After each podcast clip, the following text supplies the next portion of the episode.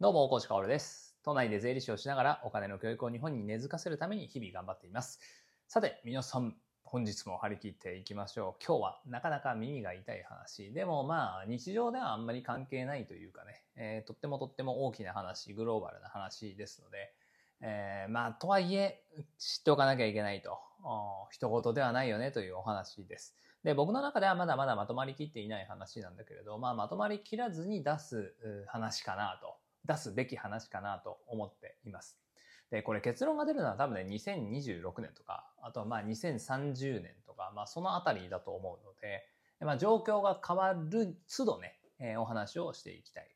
えーまあ内容としては EV、えー電気自動車のお話なんですね。えーまあタイトルはおそらくね、まあ収録している時はまだタイトルちょっと決めてないんですけど、おそらく、えーまあアメリカの EV 税制と日本の危機みたいなタイトルになってんじゃないかななんて思いますが、アメリカがね、えー極端な電気自動車税制を敷いてきたわけです。これはニュースになったので、まあ多くの方知ってるんじゃないかなと思います。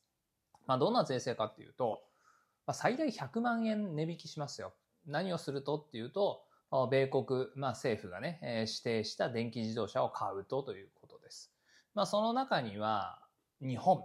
韓国、中国、ヨーロッパの会社は入っていないんですね。えー基本的にはアメリカで製造生産されたものだけが優遇されるという仕組みになっている。これはまあ電気自動車 EV の実質締め出しですよね。えーアメリカではもう売れませんっていうことになるので、もしくはアメリカに莫大な投資だよね。だってアメリカで製造生産するっていうことは、当然車体をね、作る工場っていうのは必要だし、まあもっと細かく言うとタイヤを作る工場だって必要だし、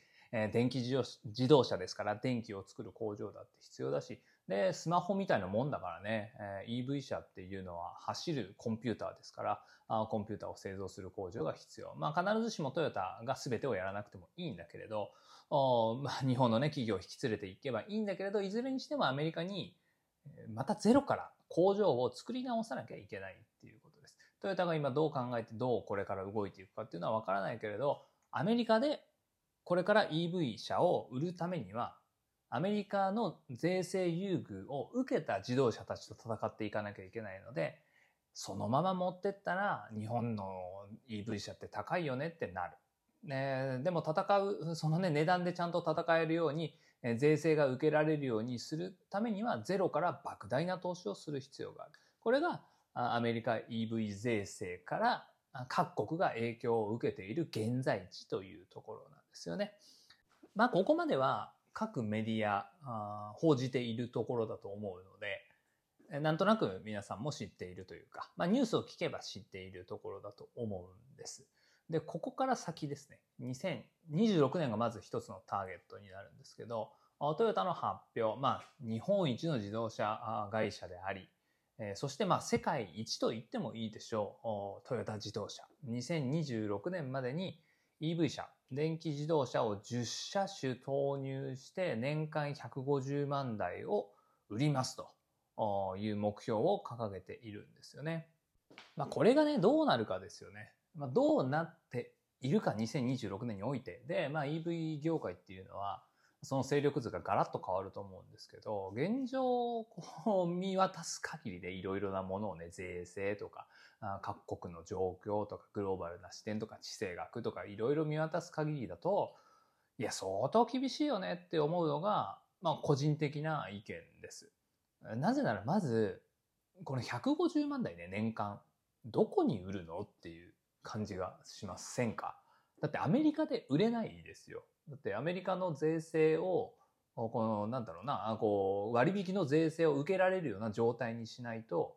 日本の EV 車、トヨタの EV 車高いねってなるわけですから、じゃあそうするためにはどうすればいいかっていうと、アメリカにもゼロから拠点を築くっていうことですよね。で、トヨタ自動車はアメリカにね、莫大な投資を当然していますよ。それはハイブリッド車、現行の自動車を作るための投資なので、まあ、そこから活かせる部分っていうのはあるとは思うけれど、でも基本的にはもう部品から作りから違うわけですよ。車という以外は、まあ違うんじゃないかなって僕は思うんですよね。素人感覚でもね。相当部品減りますしね。で、そもそも、あの、テスラは本当すごいからね、もう走るコンピューターですから、あの、ハワイ行った時もね、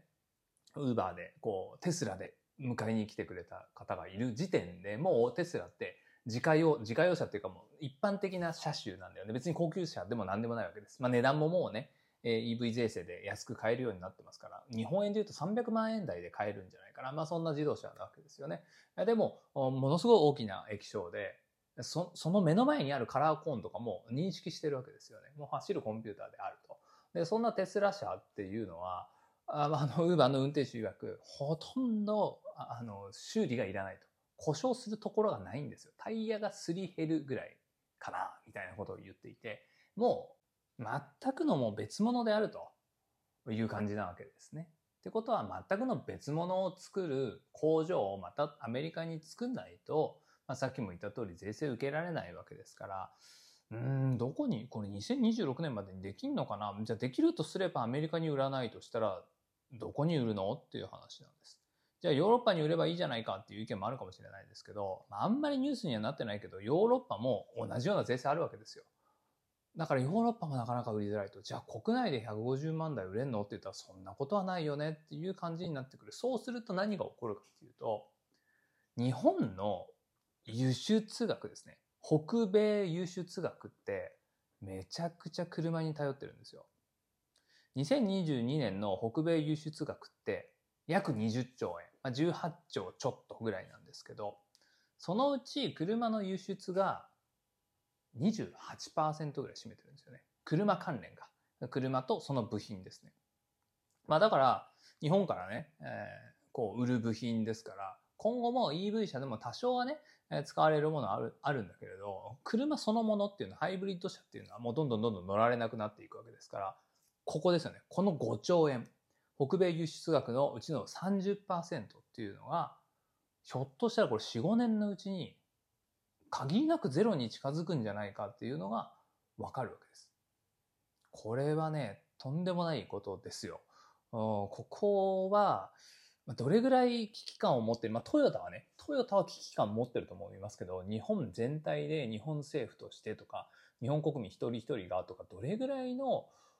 こう、危機感を持っているのかっていうのは非常に疑問が残るところですね。なので、まあ、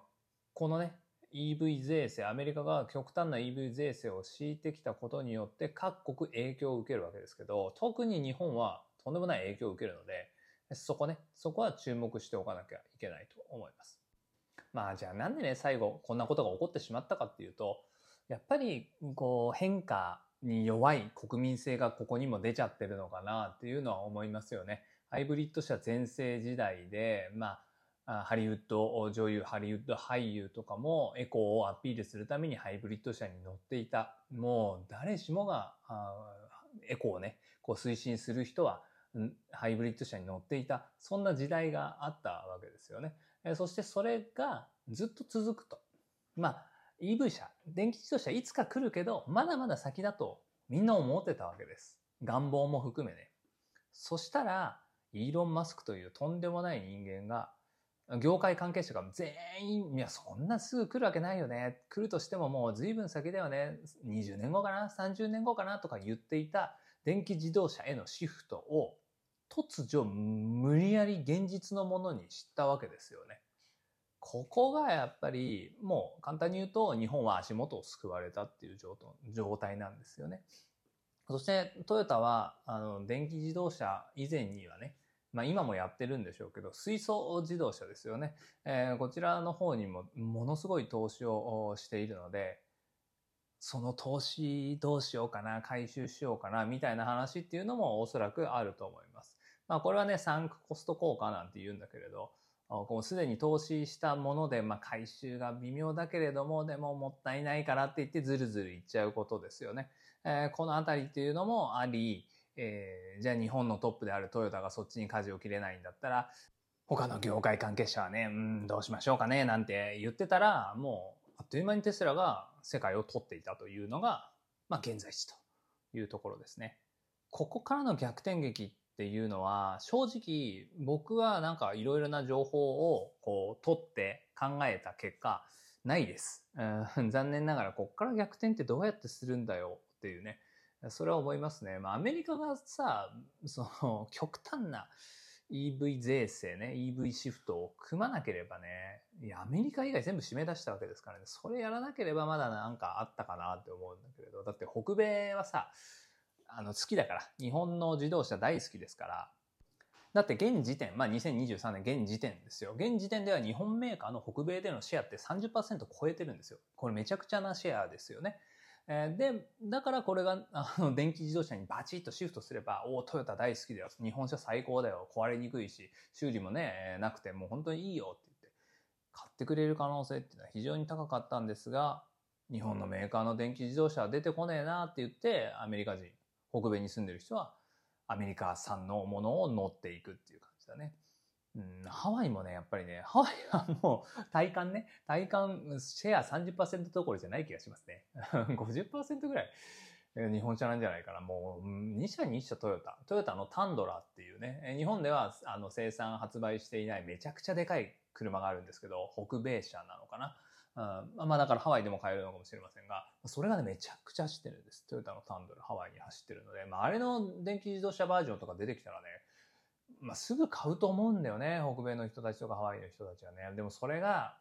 いや、かなり厳しい状況だなと思います。なので、まあ、2026年に向けてトヨタがね、頑張っていくのはどう頑張っていくのか非常に注目していますし、まあ、そこが達成して、達成できなかった時に、もうずるずると、うんうんとこう、手をこまねいているうちにね、なんとなく、こう、低調のまま2030年とかを迎えようもんなら、かなり厳しいなというところです。まあでもね、僕は素人ですから、なんかとんでもない一手をね、打ってくれることを期待はしているんだけれど、うーん、どうだろうというね、えー、僕の頭の中では期待薄だなと思って見ております。でもね、やっぱ期待したいよね。うん。なので、なんかね、いい情報を持ってる人がいましたら、教えてくれたら嬉しいです。さて、最後にお知らせです。えー、まず何からいこうかな。まず国家戦略会議かな。勝手に国家戦略会議というものを、プロデューサーである Voicy パーソナリティの川原さんと、まあ、この番組でもおなじみですね、えー、 Voicy パーソナリティで地方活性化の、地方創生のプロの木下さん、お二人でやられているんですけど、まあ、勝手に国家戦略のね、会議をして、えー、日本良くしてこうぜっていうね、とっても素晴らしいズーム会議なんですよね。えー、これは、あの、3月ぐらいからかな、あ毎月やられていて、もう聞いたらね、いても立ってもいられなくなって、おこちもなんかできることないですかって言ったら、ぜひじゃあ来てくださいって言って、第3回ですね。第3回、6月26日月曜日に行われるんですけど、それに参加しますと。なので、ぜひぜひね、え確認をしてください。